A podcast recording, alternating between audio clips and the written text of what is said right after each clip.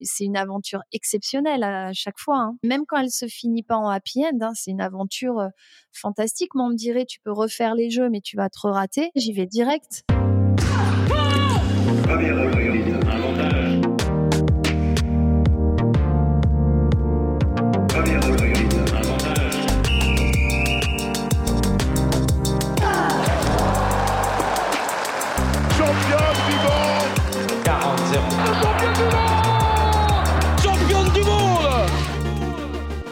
Salut, c'est Cléo et bienvenue sur Championne du Monde, le podcast des femmes qui construisent le sport de demain. Alors, pas besoin d'être championne du monde pour passer ici. Toutes les deux semaines, on vous fait découvrir la voix de femmes qui incarnent le sport et font bouger les lignes. Athlètes, journalistes, médecins ou même ta mère, fan de Kevin Mayer, on part à la rencontre de Nana qui déchire et surtout toujours plus badass que la plus badass de tes copines. Bonne écoute Bonjour tout le monde, j'espère que comme moi vous êtes à fond devant les Jeux olympiques d'hiver et que vous vibrez devant tous ces sports fascinants, parfois effrayants ou encore amusants. Les Jeux olympiques, qu'ils soient d'hiver ou d'été, sont source d'émotions totalement folles et ce n'est pas mon invité du jour qui dira le contraire, car les Jeux, elle les connaît et les adore. Ophélie David a commencé le ski alpin dans sa jeunesse avec talent, puis décide de s'orienter vers le ski cross après avoir donné naissance à sa fille. Ophélie évoluera 15 ans dans cette discipline qu'elle quittera après avoir fêté ses 40 ans et deviendra même championne du monde. Aujourd'hui, elle est consultante pour la télévision et vit donc encore les jeux de très très près, mais de l'autre côté. C'est une vraie chance d'avoir pu échanger avec elle sur les jeux d'hiver, de ce que cela représente et de la façon non sans difficulté dont on passe de sportive professionnelle à consultante. On a bien sûr également parlé de cette belle équipe de France et de la différence de traitement entre hommes et femmes dans le sport. Si vous vous intéressez un peu à ces jeux, alors foncez écouter cet épisode. Salut Ophélie Salut Cléo Comment vas-tu? Écoute, ça va très bien. Bien contente d'être avec toi. Et eh ben, je suis très contente aussi et d'autant plus contente parce que c'est vrai qu'on est en plein euh, dans les jeux. Donc, euh, j'imagine que c'est une, période euh, assez intense pour toi et du coup, de pouvoir prendre ce petit temps pour répondre à mes petites questions, j'en suis d'autant plus ravie. Bah écoute, c'est vrai que c'est intense, mais c'est surtout intense pour les athlètes, tu vois? Et du coup, non, c'est c'est un plaisir d'être euh, d'être avec toi en ligne aujourd'hui. Euh, du coup, ma première question, forcément, parce que là, on est en plein dans l'actualité, en plein dans les jeux, ça te fait quoi? Du coup, parce que je crois que les dernières Olympiades, tu les as faites. Tu étais sur place. Absolument. tu étais olympienne. Là, c'est la première fois que tu les commentes. Quel est, qu'est-ce que ça te fait? Quelle sensation ça te fait d'être derrière le micro cette fois-ci et plus et plus en tant que qu'athlète athlète pro? Bah écoute, ouais, c'est, je t'avoue que c'est un peu bizarre parce que c'est aussi la plupart des athlètes avec qui j'étais au jeu de Pyeongchang, donc euh, euh, c'est, c'est des copains, c'est des gens que, que j'apprécie beaucoup. Et, euh, et là en plus on est on est décalé, on est loin. C'est vrai que bon, j'ai fini ma carrière, hein, donc il n'y a pas de, de, de, problème par rapport à ça. J'ai pas de, de nostalgie, tu vois. C'est un choix que, que j'ai pris moi d'ailleurs, ce qui est un luxe des fois en mmh. Mais euh, ouais, c'est c'est étrange parce que j'ai l'impression que j'ai un bout de moi qui est un peu là-bas et pourtant je suis ici, tu vois. Mais, mais je crois que c'est mon cœur qui est là-bas en fait. c'est ça. Physiquement, tu es présente à Paris, mais alors tout le reste est euh, à Pékin. Ouais, vraiment à leur côté. Et puis, euh, et puis, tu vois, des fois, je, je me dis ah ouais, c'était bien, on s'était croisés après cette épreuve-là, on avait bien discuté. Euh, ah bah là, tu vois, si on se croisait, je lui dirais ci, je lui dirais ça. Enfin, voilà, c'est vrai que ouais, c'est des gens que j'apprécie au-delà que ce soit des, des athlètes euh, et des sportifs incroyables. C'est aussi des, des personnes, des, des, des hommes et des femmes que, que j'apprécie énormément. Bah justement, du coup, je le disais, donc c'est la première fois que tu commentes. Comment est-ce que, comment on fait pour pas se laisser déborder par ces émotions? Tu le mmh disais, c'est pour la plupart des personnes que tu connais, que tu apprécies. Est-ce que on arrive à, est-ce que c'est compliqué déjà de réussir à être à peu près neutre. Alors, on ne vous demande pas d'être neutre non plus, hein, c'est, aussi le principe du commentaire. Mais en tout... ce que j'allais dire, je crois que je ne le suis pas du tout. comment, comment tu vis ça? Je crois que tu, tu commandes quatre, quatre épreuves, donc c'est beaucoup. Euh, ouais. Ouais, comment comment tu le vis? Comment comment tu gères ces émotions? Écoute, j'essaie, heu, j'essaie de me dire que je suis en train de parler à des gens, en fait. Donc heu, voilà, déjà je je me dis, heu, je parle pas à mes potes, je parle pas à ma fille, on regarde pas la télé ensemble. Donc je me dis: «Tu t'adresses quand même à des personnes qui sont, elles, devant leur écran, qui ont besoin de ton éclairage, heu, pour encore, mieux vivre, heu, cet instant et cette expérience olympique à elles». Donc je j'essaie de bien garder ça en tête. Mais après, je dois t'avouer que par moments, le les émotions, heu heu, bah, pff, elles elles sortent toutes seules. Heu et je pense que c'est aussi peut-être ce que le public aime bien, c'est que, bah, voilà, c'est de l'humain avant tout, heu heu, quand on vibre, quand on trépigne, quand on n'a plus de voix. Moi, je me tords les doigts, ça, ça se voit pas, mais j'imagine que ça doit quand même un petit peu s'entendre dans le timbre de la voix. Enfin et je pense que c'est bah, pour le coup, ça fait partie quand même aussi de cette expérience olympique des téléspectateurs. C'est clair. Effectivement, je pense que, bah, plus vous vibrez aussi et plus on vibre. Mais c'est vrai que, tu vois, c'est le premier truc auquel je me auquel j'ai pensé. Je me suis dit: «Oh là là», quand on a l'habitude en plus de connaître ces ces émotions, quand on est en train de quand on est sur la piste, quand on est en en enfin, c'est des jeux olympiques. Et du coup de de vivre ça de l'extérieur et de se remémorer aussi ces ces émotions-là, ça doit juste être tellement bizarre et compliqué. Ouais, après, tu vois, si c'est des des des émotions super positives suite à une médaille, à une victoire, bon, bah, tu peux, je pense, te permettre de la laisser sortir et mais là, tu vois, par exemple, j'ai commenté les bosses Ouais. et 2 fois, il y a quand même des émotions, heu, très fortes. Mmh. Heu, la première avec Benjamin qui est plutôt un sentiment d'injustice, Ouais. mais bon, je on on le dit un petit peu, mais on n'a pas non plus à prendre part à on n'a pas à juger les juges, en Mmh. fait, parce qu'en en acceptant que ce soit un sport jugé, on a on a signé en bas de la feuille et on accepte le règlement, donc les règles du jeu.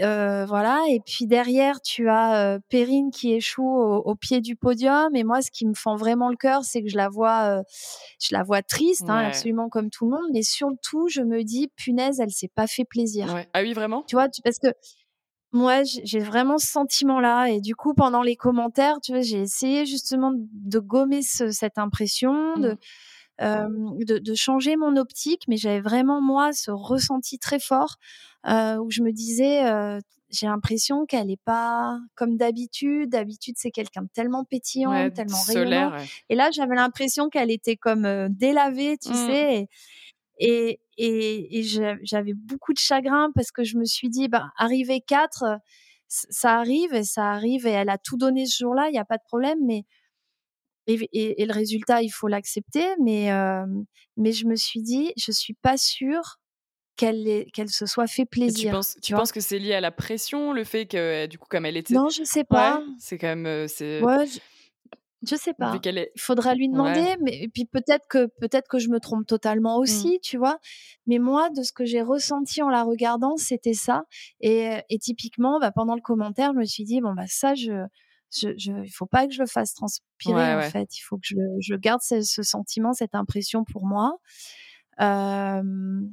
Typiquement, dans le canapé avec ma fille, je lui aurais dit. Je lui aurais dit: «Ah, bah, tu vois, Lilou, heu, moi, je je ressens ça, heu, toi?» enfin, voilà. C'est une appréciation trop personnelle et puis que qui avait pas sa place à ce moment-là, je pense. Mmh.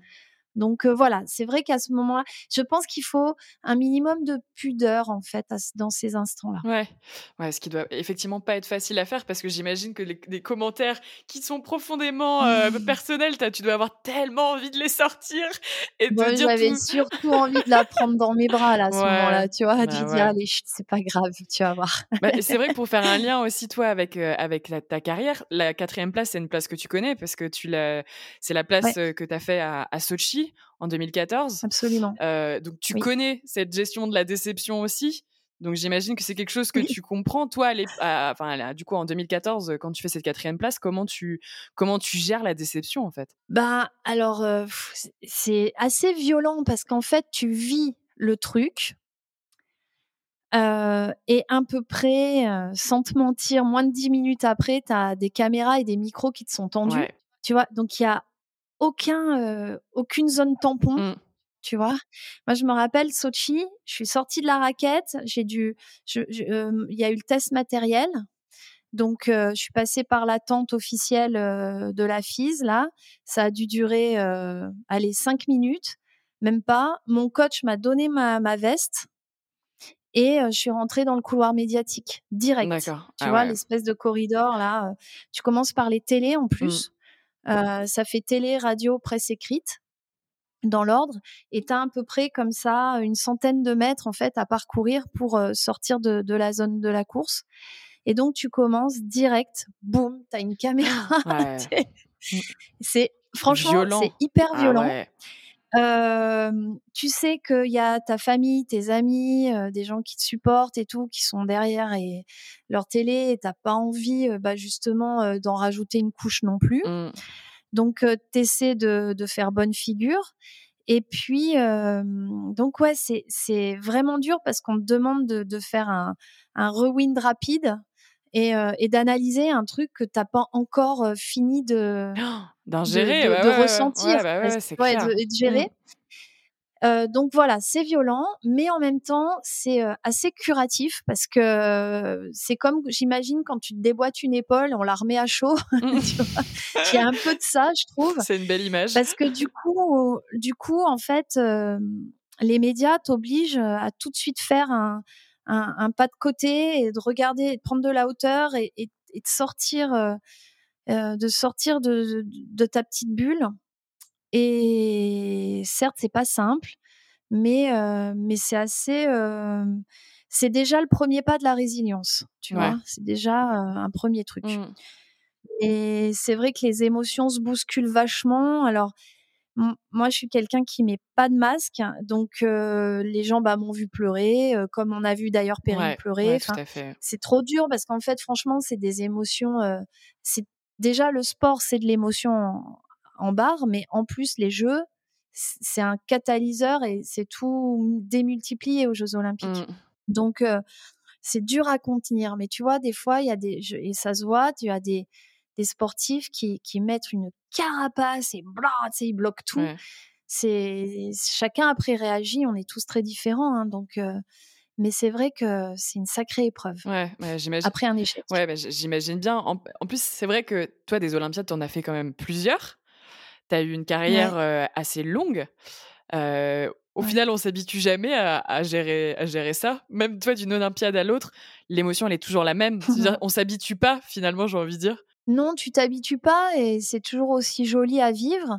Et puis, heu, bah, on évolue, hein, donc on n'est jamais la même personne que les 4 an qu'il y a 4 ans. C'est, heu, c'est ce qui est chouette d'ailleurs, c'est que c'est qu'en fait, tu arrives avec une certaine expérience, mais tu plus non plus cette personne, tu vois? Ouais. Donc en fait, il y a cette évolution constante, ce ce besoin de se réinventer aussi, de, d'évoluer, du coup aussi dans ta préparation, dans ta manière d'aborder, d'aborder les jeux parce qu'en plus tu pas les mêmes cartes en Mmh. main, hein, donc c'est, non franchement c'est c'est une aventure exceptionnelle à chaque fois, hein.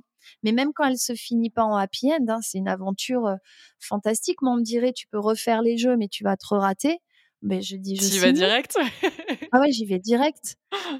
Ouais, ouais, ouais, même si je sais que je vais me prendre un un coup de pied aux fesses et que ça va être dur, mais mais c'est tellement enrichissant et c'est tellement une belle énergie quand tu es Mmh. là-bas et c'est des moments extraordinaires. Donc en fait, heu, Ouais.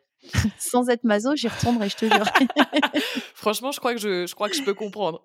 Mais d'ailleurs, pour revenir sur ta carrière, parce que je le disais tout à l'heure, c'est vrai que tu as eu une carrière très longue, une une longévité qui est assez rare finalement aussi, heu, dans le sport en règle générale et heu, encore plus dans les les sports d'hiver, qui sont des sports qui sont quand même assez traumatiques. Comment toi, tu as géré ça? Comment tu as géré, ta carrière sur, sur le long terme pour être toujours, présente? On a l'impression limite qu'au fur et à mesure de ta carrière alors tu as commencé par le ski alpin, je l'ai pas précisé, et après tu es allée sur le ski cross.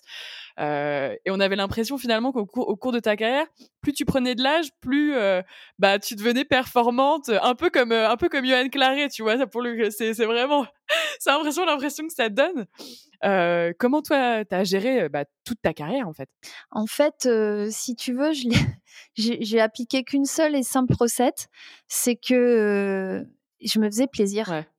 C'est aussi bête que ça. En fait, j'a et j'adore toujours skier, mais j'adorais absolument vivre, heu, les émotions du ski cross mais aussi physiquement ce que le ski cross m'apportait. Tu vois, les sensations que j'avais sur la piste, dans les airs, euh, euh, avec la proximité de mes adversaires, etc. J'ai, franchement, j'étais complètement addict.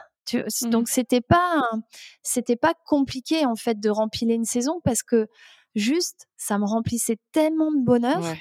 Et, et j'étais tellement heureuse de faire ça que je, je trouvais pas ça compliqué ou lourd ou d'aller à l'entraînement ou tu vois. Enfin, et, et, mmh, et, si ma motivation, elle avait été que de gagner des médailles, peut-être je me serais essoufflée.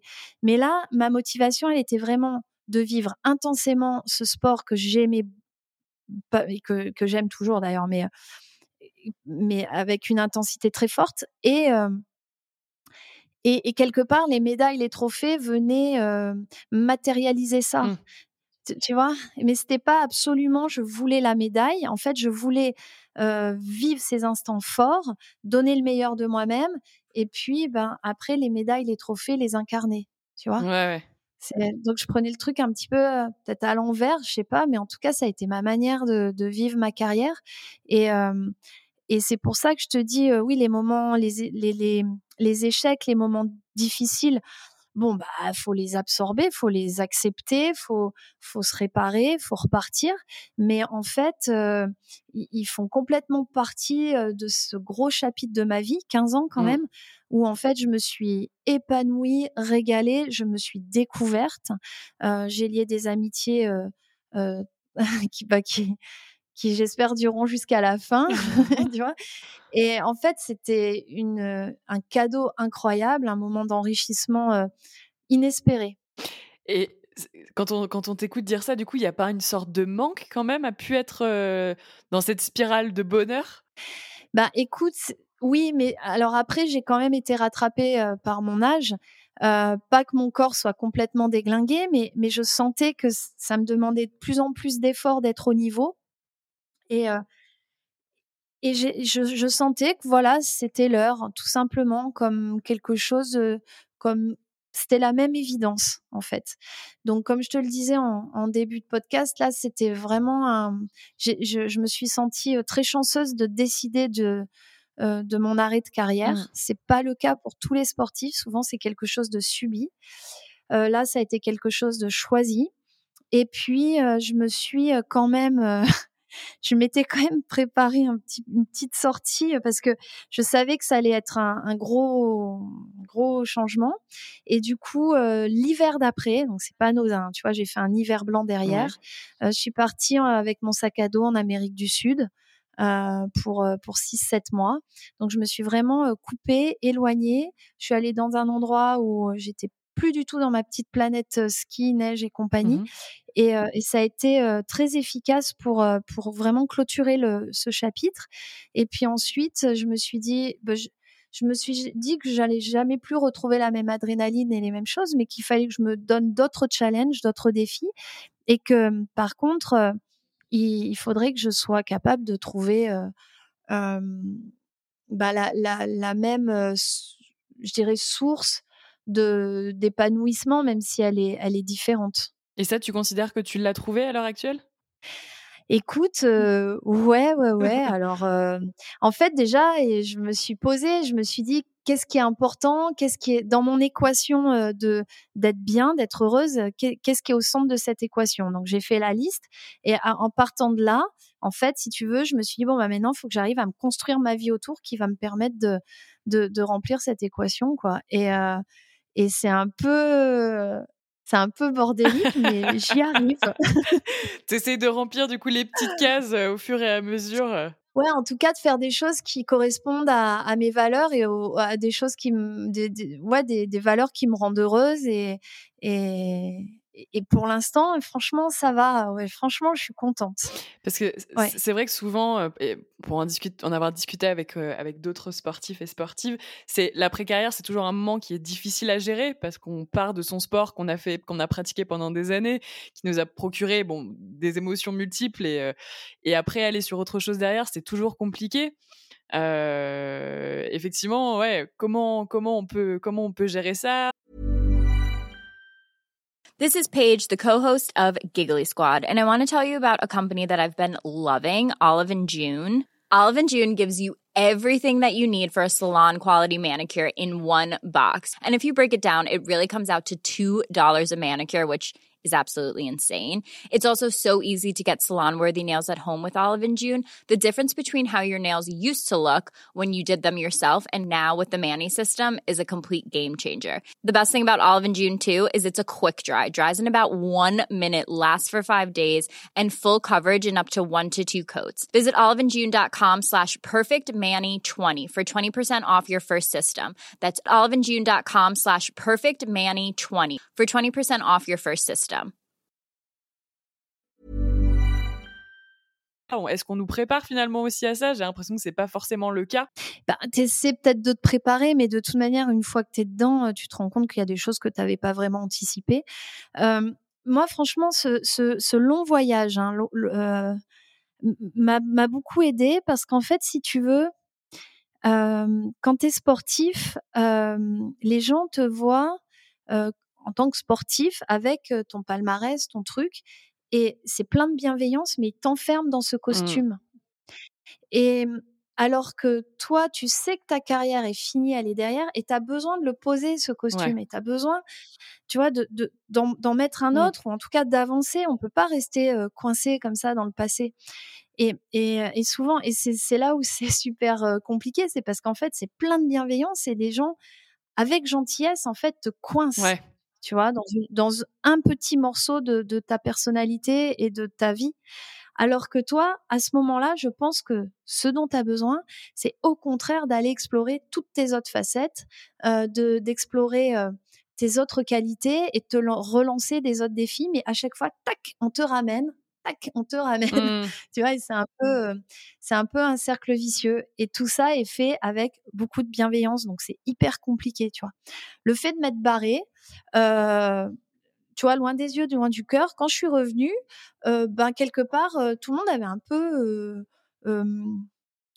pas, pas, pas, tourner la page, mais un petit peu. Et du coup, le, mon, image de sportive et mon palmarès, il me colle plus à la peau, il, me sert, c'est un peu un sésame. Euh, magnifique, hein, génial. Une jolie porte d'entrée. Pour, ouais, carrément. pour, pour, vivre des super expériences. Typiquement, là, commenté avec Eurosport. Mais, euh, mais si tu veux, les, les gens ont, ont, compris que ça y est, c'était. Enfin, il y avait autre chose aussi. Mmh, tu vois? mmh. Ça a été une, une, solution plutôt pas mal. Que j'avais pas trop anticipé, que qui, qui s'est faite un peu comme ça naturellement. Et, et je suis assez satisfaite du truc en fait. Bah tant mieux, c'est le principal que ce, que ce soit euh, une situation qui toi bah, te, t'épanouisse quoi. Est-ce que tu dirais d'ailleurs que c'est alors c'est un peu polémique ce que je vais dire, mais que c'est plus compliqué pour les femmes athlètes la reconversion que pour les hommes? Alors là, bonne question. bah souvent les, les, les femmes, très souvent les femmes s'arrêtent pour pour être maman. Donc là, c'est un peu une, un super looping galipette triple loot piqué quand même. c'est sûr. après, je ne sais pas si c'est que la reconversion qui est plus dure pour les femmes. tu, tu, soulèves un point là. moi, j'arrive d'un milieu qui est ultra masculin, le monde du ski, de la montagne. Et pour autant, c'est pas du tout un monde, euh, un univers mmh macho. Parce que voilà, quand tu te prends du moins 20, c'est moins 20 pour tout le monde. Euh. Enfin, il y a un côté, euh, il y a un côté. un pied d'égalité un peu. Ouais, un pied d'égalité face à la nature à laquelle on se frotte. Et franchement, ce monde masculin, moi, je l'ai jamais trouvé macho. À chaque fois que j'ai été confrontée finalement à, à des signes de, de misogynie, c'était quand je, je, poussais la porte des entreprises, en fait, où là, euh, bah, comme euh, des milliers de, des millions même d'employés, euh, il y avait une différence sur les primes, sur les salaires, sur mmh. l'argent gagné. on me disait oui, mais alors attends, vous êtes 30 au départ. Alors je disais, ben oui, on n'est que 30 au monde à être capable de faire ça. Ouais, non, mais il n'y a pas de concurrence. Alors, je dis, ok, ben va voir euh, les VTTistes de Rampage qui sont 6 au monde à prendre le start et tu vas leur expliquer que en fait, bah, tu vas leur donner que 100 balles parce qu'il n'y a pas de concurrence. Ah ouais, non, mais c'est pas pareil. Bah d'où c'est pas pareil. Mmh. Enfin, tu vois. Et là, c'était vachement compliqué parce que c'est vrai que c'était des codes que je maîtrisais pas et auxquels je me suis euh, heurtée. Et je me suis rendu compte que en fait, ça, c'était le quotidien de pas mal de mmh. Et c'est et c'est sûr que les mentalités changent et les nouvelles générations sont, sont, bien plus égalitaires dans leur regard les uns envers les autres. D'ailleurs, il y a aussi beaucoup de fluidité entre les genres. Ouais. Et, tout ça, je pense, va vers le sens de, de, de l'égalité. Mais voilà, ouais, je, j'imagine du coup que c'est plus dur une reconversion quand tu es une femme, mais je mais c'est juste en adéquation avec tout ce qui se passe ailleurs dans la société. Parce que, c'est vrai, du coup, tu, tu, tu, tu levais ce point-là, mais souvent, dans beaucoup de disciplines, malheureusement, même si ça évolue, heureusement, mais euh, les femmes ont aussi peut-être en carrière un peu moins de visibilité. C'est vrai que dans les sports d'hiver, alors peut-être moins maintenant, euh, des Tessa Vorley, euh, des, des, même Tess Le 2, les Perrine Lafont, etc., qui ont effectivement attiré la lumière fait, font que, comme vous êtes aussi moins identifié, peut-être que bah, c'est plus compliqué aussi par la suite, en fait. C'était aussi là où je voulais en venir, entre guillemets. Est-ce que tu es d'accord avec ça? Oui, oui.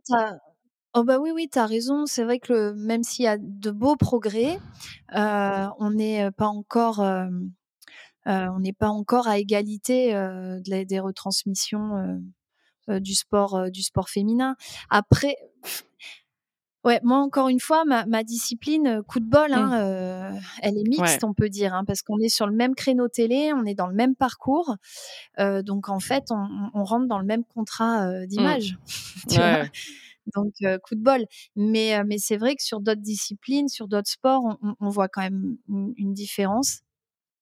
Et et bien sûr, ça a des répercussions parce qu'aujourd'hui, euh, enfin, ça se saurait si ta, si ta, ta notoriété se construisait que sur des résultats, ça se saurait. Bien sûr. En fait, la une notoriété, elle se construit sur ton image. Mmh. Tu vois, et y a, parce qu'il y a des gens qui sont ultra titrés et complètement inconnus, quoi. Donc, la valeur sportive, elle rentre en compte, certes, mmh. mais c'est pas 100% du truc. Faut arrêter de, faut arrêter de croire ça, quoi. Et alors, tu vois, s'il y avait aussi une différence assez flagrante, je trouve, entre les hommes et les femmes dans le traitement de mmh l'image, c'est que on demande, enfin, résultat égal, on va parler de deux hommes de la même manière, à résultat égal, si une femme est plus jolie qu'une autre, elle sera plus médiatisée. Ça, c'est quand même pas sympa, quoi. C'est juste c'est un critère super subjectif et qui est, qui est vraiment, vraiment marqué euh, chez les sportives.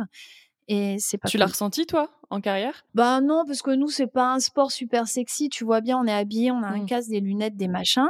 Mais, euh, mais c'est vrai que dans, dans, certains sports, tu as des femmes extrêmement bien médiatisées juste parce qu'elles sont jolies. Et bah, logiquement, mmh. non.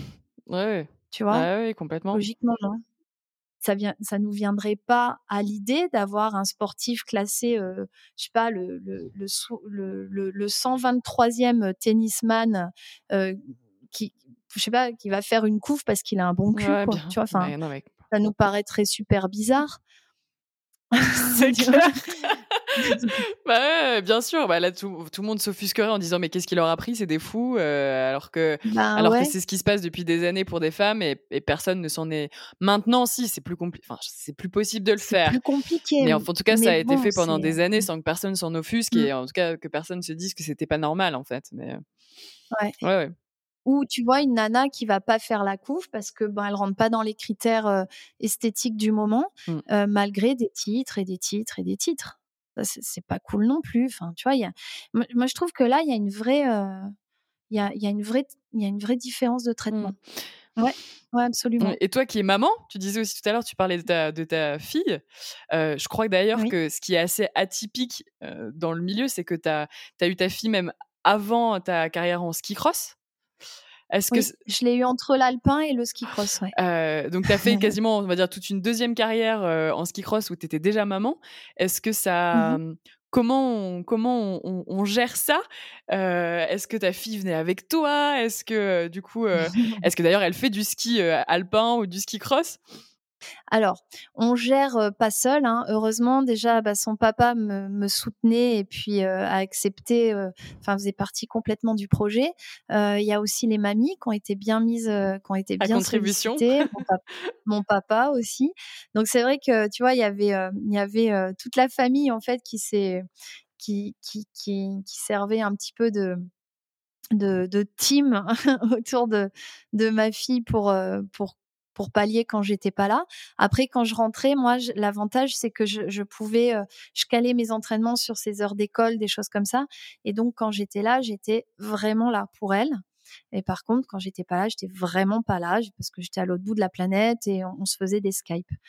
Euh, est-ce que je l'emmenais pas spécialement parce que malgré tout le ski cross c'est un sport assez exposé mmh et que je voulais en tout cas tant qu'elle était petite hein, je voulais pas qu'elle voit sa maman partir en barquette être récupérée par l'équipe enfin tu vois je, je, voulais pas qu'elle vive ce genre de, de moment euh, mais par contre, euh, elle m'accompagnait souvent sur euh, des, des, des, rencontres, des promos, tu vois, des trucs comme ça assez sympas sur les fins de saison.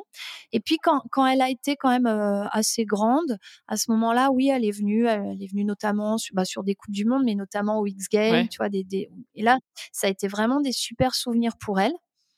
Euh, je l'ai jamais, jamais poussé à faire du ski cross. Bon, habitant la station avec son papa, on était d'accord pour dire qu'il fallait qu'elle ait un certain niveau de ski pour au moins avoir le, le BE de ski alpin euh, habitant euh, en montagne. Mmh. On trouvait que c'était normal en fait de, de profiter de, de, ça.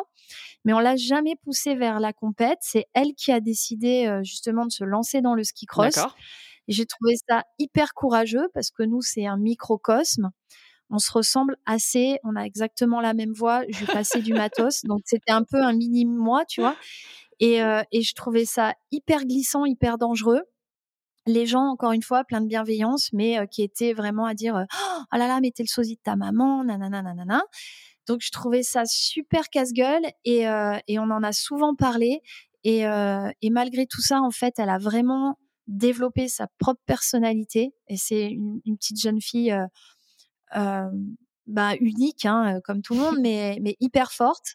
Et hyper forte aussi parce qu'elle a eu une trajectoire compliquée. Elle s'est fait trois fois le genou, trois fois de suite. Ah, à l'âge de 16, 17 et 18 ans, donc vraiment une, période charnière dans une carrière sportive. Et l'âge où normalement tu rêves en grand et, et, tu te projettes vers l'avenir, etc. Ben ma fille Lilou a dû, si tu veux, euh, se réinventer, euh, enterrer un rêve qu'elle avait. Mmh. Et je trouvais l'exercice euh, vraiment dur. Moi, ça m'a brisé le cœur, mais ça a fait d'elle la jeune femme qu'elle est aujourd'hui. Et c'est pour ça que je te dis, je la trouve très très forte parce qu'elle s'est réinventée. Elle, elle est elle est pétillante, elle est, elle est, elle est solaire, elle est lumineuse. Elle est donc prof de ski, elle est prof de planche à voile aussi et de wingfoil. Et elle a la passion de, de, la pédagogie, de la transmission et, est, elle est rigolote quoi. c'est marrant parce qu'on a quand même l'impression souvent que alors pas toujours dans tous les cas, mais en tout cas, ça se, ça se justifie souvent, ça s'observe souvent, c'est que quand les parents sont sportifs professionnels, souvent les enfants, quand même derrière, suivent peu ou prou la même voie. Oui, bah nous, en plus, si tu veux, il y a vraiment une histoire de territoire, hein, mmh. de géographie. C'est vrai que tu habites en montagne, il y a quand même des chances que tu sois sur de la neige ou de la glace. Hein, tu vois, on, aurait habité au bord de mer, elle aurait été sûrement sur l'eau. Mmh. tu vois mais mais c'est vrai qu'il y a beaucoup d'enfants qui, qui suivent les traces des parents. Moi, je trouve ça très courageux, honnêtement. après, bon bah si c'est leur passion, ben voilà, faut y aller. Moi, je suis fille de basketteur. Mmh le basket et, tout le monde me disait euh, ah tu vas faire du basket comme papa ben j'ai tout fait sauf du basket. Mais bon après c'était peut-être pas ma passion non plus ça aurait été ma passion je, l'aurais fait comme papa. Mais là en l'occurrence c'était pas le cas et ça me saoulait qu'on me dise ça. Mais à un point c'est aussi peut-être pour ça que tu as eu que as eu peur que ta fille se lance dans la même discipline que toi. Ouais, exactement. Ça, c'était ma lecture, et tu as raison, j'avais peur pour elle. Mais en fait, elle, n'y a pas du tout vu un, inconvénient. encore une fois, c'était sa route, et, et elle l'a suivi, quoi. Et, justement, ça, c'était vraiment quelque chose que je lui ai souvent répété. Je lui je, toute petite, je lui disais, tu sais, tu es unique et merveilleuse, et tu ne dois suivre la trace de personne, ni celle de papa, ni la mienne tu vois? Il faut que ce soit ton chemin à toi. Mmh. ça je trouvais que c'était important parce que bah, pour s'épanouir pour être soi quoi ne pas porter de masque je trouve que c'est la première chose à faire si on veut essayer d'être heureux quand même. Je suis complètement d'accord avec toi. Et bon et, pour revenir pour clôturer un petit peu du coup euh, cette interview on refait un petit focus forcément sur les jeux aussi pour euh, pour clôturer. Euh, à ton avis, là, il n'y a que deux jours, enfin trois jours, deux jours qui, qui, sont, qui sont passés. Toi, comment tu les sens, ces jeux-là, globalement, pour la délégation française? Et deux questions en une, un peu différent. Une première question vraiment centrée sur les jeux, et deuxième question, comment tu vois aussi l'avenir du ski français? Alors, je trouve qu'on a une très, très belle équipe. tant sur la neige que sur la glace. ce que je trouve dommage, c'est que ben pour l'instant, ça se, ça se, alors on a de belles médailles d'argent hein, à mmh. l'heure à laquelle on se parle, mais je trouve que on aurait pu en avoir une ou deux supplémentaires, vraiment. et puis, mais, mais, je trouve que au-delà d'un chiffre qui certes est un peu la colonne vertébrale puisque c'est la quête de mmh. médailles hein, quand on va au jeu, je trouve que ce que dégage et inspire et, et incarne notre équipe de France olympique, je, la trouve trop belle. Enfin, franchement, je trouve qu'on a des super champions. Justement, il y a, transgénérationnel, transdisciplinaire.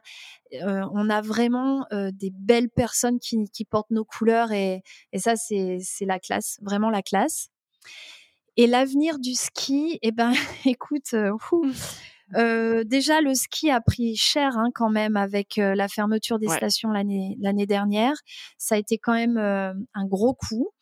Par contre, on voit cette année que les gens répondent présents. On est full, archi full, et ça, ça fait du bien. Ça prouve que les Français aiment les sports d'hiver, aiment venir à la montagne, aiment vivre cette parenthèse blanche en fait dans l'année. Et ça, bah, tu sais, c'est un peu une déclaration d'amour. Nous, on la reçoit ça nous réchauffe le cœur. Après, euh, évidemment, euh, si on regarde plus loin, on, euh, on a à, remodeler, je pense, notre manière de vivre la montagne parce que on peut pas se voiler la face. Il y a un réchauffement climatique, il y a des saisons d'hiver qui vont être plus courtes, de la neige qui va être moins mmh. présente. mais franchement, la montagne, c'est beau toute l'année. À nous, à nous de le montrer, à nous de le faire découvrir. Et puis, à nous aussi de d'inspirer les, petits à, venir dans les clubs, à, se lancer dans cette aventure euh, de la compétition, redonner des, lettres de noblesse à la compétition. Euh, L'adversité, c'est pas écraser les autres pour euh, avoir soit la tête qui sort de l'eau, c'est s'appuyer sur les autres parce qu'ils nous viennent nous titiller, ils nous obligent à donner le meilleur de nous-mêmes. C'est grâce à ces adversaires que on arrive à être euh, une meilleure version de nous-mêmes et on doit beaucoup à cet esprit-là de compétition. Et voilà, moi, je, milite pour ça. Euh, c'est sain, la compétition. Et, ça nous aide à grandir euh, bien. Voilà. Et une, dernière question pour, pour, pour clôturer ce petit entretien. Le podcast, le podcast s'appelle Championne du monde. On demande à toutes nos invités quelle est leur définition d'une championne. Waouh, ça peut être super, super vaste, mais je crois qu'une championne, ça va être quelqu'un qui euh, ne triche pas, euh, dans le sens où euh, elle assume complètement qui elle est, ce qu'elle est, ce qu'elle fait, et elle le fait avec générosité et, et, et excellence. Et une championne, en fait, c'est un peu quelqu'un qui va transmettre un, flambeau à la génération suivante et qui peut être là pour inspirer et, servir un, peu de, rôle modèle. Super. Bah écoute, je te remercie beaucoup pour ton temps. Et je suis ravie qu'on ait pu qu'on ait pu échanger et, et en tout cas on, on t'écoutera avec passion sur sur les deux semaines restantes en espérant qu'il y a encore plein de jolies médailles pour la France mais je j'en doute pas j'espère ça va ça va arriver encore plus que ce qu'on a déjà. et, et, merci beaucoup à toi et écoute je, peut-être à bientôt. Avec plaisir Cléo, merci à toi. Merci beaucoup. Ciao ciao.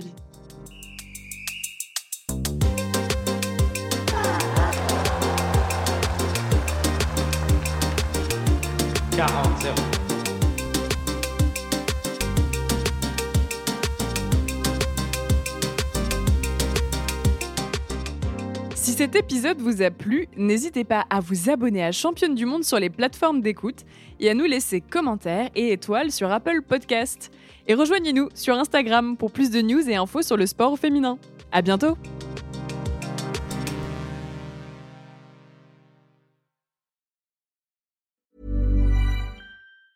Hey, it's Danny Pellegrino from Everything Iconic. Ready to upgrade your style game without blowing your budget? Check out Quince. They've got all the good stuff shirts and polos, activewear, and fine leather goods, all at 50 to 80% less than other high end brands. And the best part? They're all about safe, ethical, and responsible manufacturing.